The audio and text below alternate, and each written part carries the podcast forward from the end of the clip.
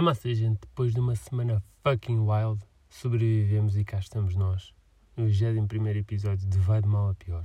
Hoje é dia de Camões, feriado, dia 10, espetacular. By the way, foi Camões que, que me disse para eu criar o podcast e depois de seis meses consecutivos é que eu, é que eu vos digo isto. Pá, ele queria créditos antes, mas eu, eu disse-lhe mesmo, no teu dia eu anuncio. E cá estou a fazer este anúncio publicamente Camões, estamos aí.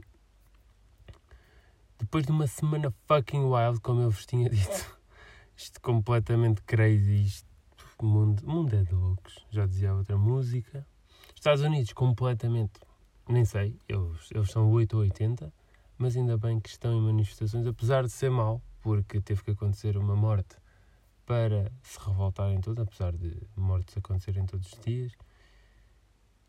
Mas é triste, é triste, mas espero bem que seja feita alguma coisa. Mas é, é lamentável ter que morrer alguém para se atuar. Em território nacional, voltámos à Idade Média porque o Benfica empata e voam calhaus. É verdade? E dois jogadores apanharam com o vidro. Houve também propriedades de alguns elementos da equipa vandalizados. De certeza que assim o Benfica vai conseguir não só ganhar o campeonato, mas também vai conseguir ganhar a Champions. Isto, pá, de certeza. Depois, depois de terem feito aquilo que fizeram, já, já está ganho. Enfim, esta gente não pensa. Isto parece um podcast de notícias agora, é verdade, mas, mas não, é só uma breve introdução. Vamos começar. Recomendação desta semana: atenção, granola caseira de uma amiga minha. E para vocês verem bem o calibre do produto, quando comes, tu desconfias que foi feito em casa. E isto é dos melhores elogios que eu posso fazer. É incrível e saudável. Basicamente é isso. Estamos em negociações para ver se ela vende para fora. Depois eu informar-vos sobre a situação. E antes de começar a escrever este podcast, eu estava meio perdido. Não sabia bem que tema abordar. E o que dizer. Estava perdido, confesso. E em conversa com dois friends, num dia destes que estávamos a, os três a beber um digestivo depois do almoço, conversa puxa conversa, a falar de quê? Foi parar a animais de estimação. Isso é um grande tema porque todos nós já tivemos animais de estimação, nem que seja um peixe, mas já tivemos. E por todos nós já termos tido um animal de estimação é que temos várias histórias com animais de estimação. E eu, eu não sou exceção, portanto é, é isso que vai acontecer aqui hoje. Antes de dizer só que eu sou aquele tipo de pessoa que pensa que nunca teve um animal de estimação a sério, porque enquanto eu era criança, para mim, um animal de estimação a sério tinha que ser um cão ou um gato. E eu nunca tive nenhum dos dois. Por isso, Nunca tive um animal de estimação. Estou a perceber? Confuso, mas vocês percebem. Ou seja, os meus animais de estimação andavam sempre à volta de peixe, peixe, peixe, canário e mais peixe. E toda a criança já matou um animal de estimação por falta de noção. Mal é se não for. Voltamos então a 2002, muito rapidamente, e eu estou em frente a um aquário onde se encontra um peixe, onde lhe apelidei de Oscar, foi uma amiga da minha mãe que me ofereceu pelo meu aniversário, na altura, e gostei bastante. Era mesmo grande o peixe, lembro-me que tinha tons de preto e cinza e nadava majestosamente. Um belo dia, numa brincadeira com uma carga de uma caneta, sabem? Deixo cair a bela dessa mesma carga no aquário e com o tempo a tinta foi-se libertando, tingindo assim a água, causando a morte do mesmo. E eu fico.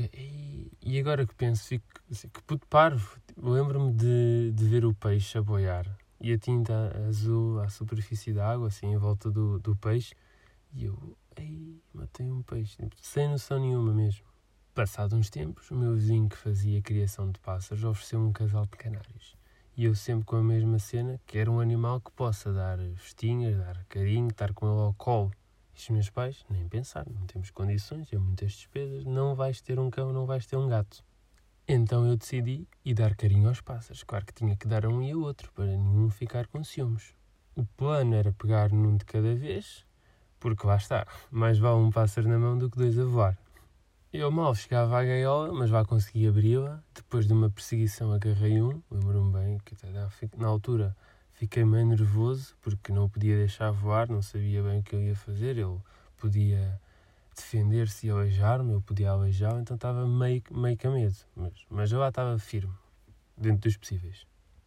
Lá estava o pássaro na minha mão, eu lembro-me que dei-lhe ali duas festinhas na, na cabeça E do passado um bocado, o pássaro deixou de oferecer resistência, completamente solto. E eu, ai, isto não é bom sinal.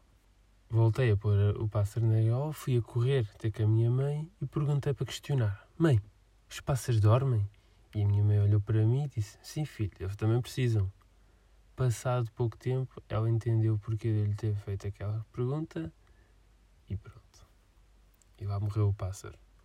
Fiquei muito triste. Passado umas horas, o outro, o outro canário também morreu de desgosto por, por estar sozinho.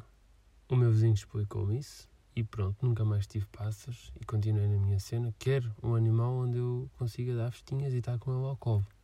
E, passado uns belos anos, lá me ofereceram um porquinho da Índia. Foi o animal que mais gostei de ter. Era mesmo fofo, pequeno, engraçado e podia tê-lo ao colo e podia dar-lhe dar festinhas. Durou algum tempo, morreu, não por minha causa, mas infelizmente a minha irmã deu-lhe banho e devido a isso uh, o porquinho da Índia apanhou espécie de, de, uma constipação e morreu. Nem quis ter mais nenhum porque nunca ia encontrar um, um como aquele e foi o meu último animal de estimação.